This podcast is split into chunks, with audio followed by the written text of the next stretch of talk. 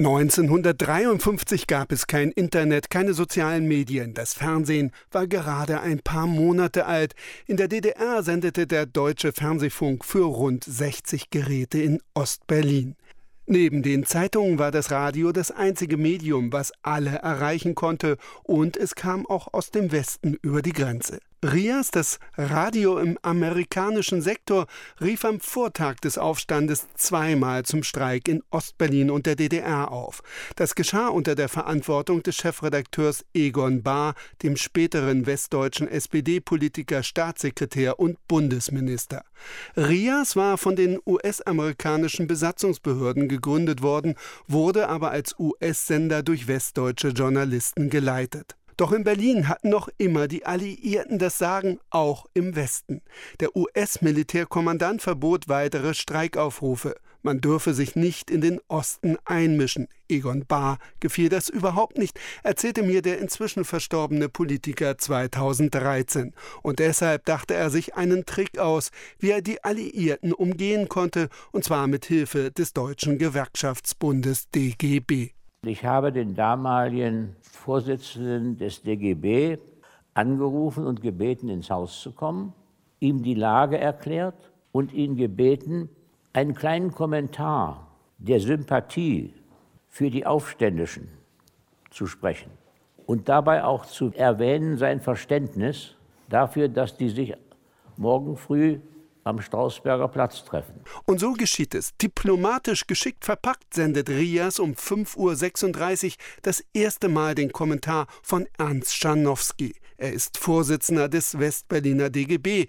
Er begrüßt und bewundert die Proteste gegen die Erhöhung der Arbeitsnorm und teilt die Befürchtungen der Arbeiter. Liebe Ostberliner Kolleginnen und Kollegen, der Deutsche Gewerkschaftsbund betrachtet seit Monaten mit Sorge die soziale Rückentwicklung, die sich bei euch vollzieht. Die erste Zurückhaltung endet bald. Ihr könnt diese Forderungen, gestützt auf die in der sowjetischen Besatzungszone geltenden menschlichen Grundrechte der Verfassung, mit vollem Recht verlangen. Und dann folgt die klare Aufforderung des DGB-Vorsitzenden an alle Berliner. Lasst sie nicht allein. Sie alle kämpfen nicht nur für die sozialen Rechte der Arbeitnehmer, sondern für die allgemeinen Menschenrechte der gesamten Ostberliner und ostzonalen Bevölkerung. Tretet darum der Bewegung der Ostberliner Bauarbeiter, BVGer und Eisenbahner bei und sucht eure Strausberger Plätze überall auf. Auf dem Strausberger Platz in Ostberlin versammeln sich seit den Morgenstunden des 17. Juni 1953 die Arbeiter von der Stalinallee zu Massenkundgebungen. Im Westen weiß man davon noch nichts, denn eigene Journalisten dürfen nicht im anderen Teil der Stadt recherchieren. Rias Chefredakteur Egon Bahr hatte mit seinen Kollegen die Nacht im Sender im Westteil der Stadt verbracht. Wir sind dann alle im Hause geblieben unausgeschlafen und unrasiert und haben zwei oder drei unserer amerikanischen Offiziere rübergeschickt in ihren Jeeps zum Strausberger Platz, um zu erfahren, ob da überhaupt jemand ist. Die kamen ganz schnell wieder und sagten, es summt. Viele, viele Menschen. 214 Kilometer weiter in Görlitz hört der Auszubildende Georg Walter Radio. Rias ist hier nicht zu empfangen, aber freies Berlin und ein britischer Sender. Er weiß deshalb genau, was in Berlin los ist.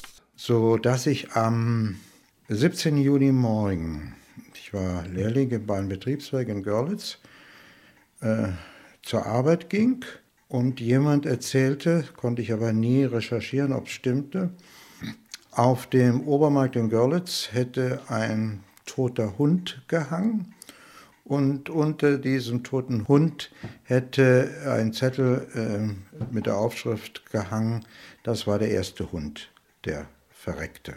In der gesamten DDR spitzt sich die Lage zu. Radio Ostberlin meldet, Ab 13 Uhr des 17. Juni 1953 wird im sowjetischen Sektor von Berlin der Ausnahmezustand verhängt. Auf dem Potsdamer Platz direkt an der Grenze zu West-Berlin brennt die Luft. Ein Reporter des RIAS ist live vor Ort. Inzwischen ist der Potsdamer Platz von Westberliner Polizisten abgesperrt worden. Aber die meisten Demonstranten haben sich in den Sowjetsektor hinübergezogen. Und während hier noch große Transparente zu Boden fallen,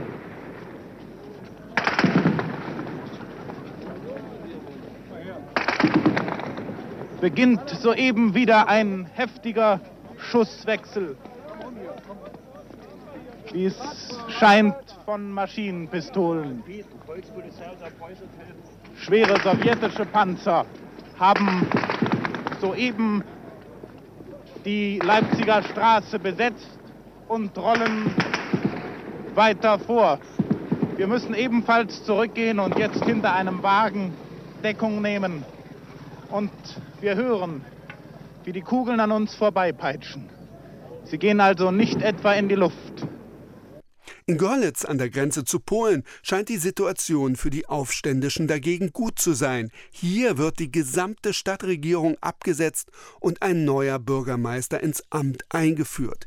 Ingeborg König ist in der Stadt unterwegs und erzählt mir viele Jahre später von äh, dem Begräbnisinstitut Ulrich oder daneben war eine Lautsprecheranlage und da wurde ja dann auch als neuer Oberbürgermeister äh, der Görlitzer Arzt Dr. Hütter ausgerufen. Ja, die Stasi-Zentrale in Görlitz ist bereits gestürmt. Politische Gefangene sind befreit. Georg Hanisch war damals 29 und erinnert sich in einem Gespräch, das wir 2013 führten. Alle Betriebsgewerkschaftsvorsitzenden wurden in das Rathaus eingeladen, um mit ihnen Rücksprache zu halten. Auf einmal gingen die Tieren zu und alle, die dort waren, wurden verhaftet. wir hatten einen BGL-Vorsitzenden, der hatte politisch keine große Meinung, aber er war BGL-Vorsitzender. Und das war schon sehr verdächtig, dass er eben das Vertrauen der Werktätigen hatte und hat auch mehrere Jahre in Bautzen zugebracht. In Görlitz läuft der Aufstand mittlerweile fast revolutionär geplant weiter. Es werden weiter Gefangene aus der Haftanstalt freigelassen, doch mit System, wie Ilse Richter berichtet. Sie erlebte den Aufstand als junge Frau. Das Gefängnis wurde von einem Rechtsanwalt bewacht. Also das heißt, er ist da eingedrungen, hat äh, die Papiere kontrolliert und hat alle politisch Gefangenen losgelassen. Und die wurden, weil die ja nun auf der Straße standen, erstmal ins Hotel Stadt Dresden gebracht und da untergebracht.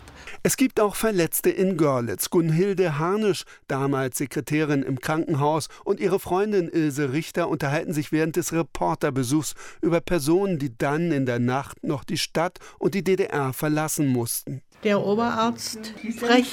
Es wurde bekannt, dass er verhaftet werden sollte und der ist dann in der Nacht noch abgehauen nach West-Berlin. Ja, und zwar ja.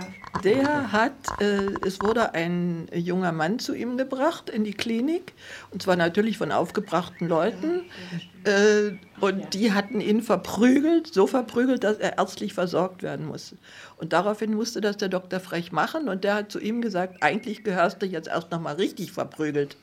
Und ich musste hier zusammenflicken. Der Patient sei übrigens ein SED-Parteifunktionär gewesen. Beim RIAS treffen die Meldungen aus der gesamten DDR inzwischen auf anderen Wegen ein. Chefredakteur Egon Bahr erinnert sich. Wir haben unsere Meldungen bekommen von den Menschen, die aus der Zone kamen und in den Sender kamen und uns berichtet haben dass, über das, was bei ihnen zu Hause passiert war. Das heißt, wir haben punktuell ein Lagebild bekommen über das, was da passiert war. 250 Kilometer weiter südöstlich in Görlitz sieht es ähnlich aus. Die Demonstration im Stadtzentrum wird beendet. Ilse Richter erinnert sich daran. Und Abend um sechs war deshalb Ruhe, weil ja inzwischen die Panzer da gekommen waren in die Nähe des Obermarktes. Ich weiß nicht ganz genau, wo sie gestanden haben. Und da wurde ab 18 Uhr wurde, war verboten, auf die Straße zu gehen. Und das dauerte etliche Tage sogar, dass die ganze Nacht äh, Straßenverbot war. Mhm. Von Abend, ich weiß jetzt nicht mehr die Zeit, aber bis morgens um sechs. Georg Walter, damals Maschinenbaulehrling, später dann katholischer Pfarrer, wohnt genau gegenüber von der Stasi-Zentrale in Görlitz. Er und seine Familie wissen, sobald die Hunde gegenüber anschlagen, werden Menschen zum Verhör gebracht an diesem späten Abend schon in der Dunkelheit und auch wieder dieses Hundebellen und wir sahen natürlich Autos. Und es war das resignierte Gefühl, es ist gescheitert, es ist aus. So wie Georg Walter geht es vielen Menschen an diesem Tag in der DDR. Die traurige Bilanz wird erst später bekannt. 55 Tote, 50 davon einfache Bürger und fünf Staatsvertreter. Auch Egon Bahr musste damals mit ansehen, wie der Aufstand scheitert. Der 17. Juni 1953 war für ihn immer ein wichtiges Datum der deutschen Geschichte. Wenn es damals das Eingreifen der sowjetischen Besatzungsmacht nicht gegeben hätte, dann hätten wir damals schon die Einheit bekommen.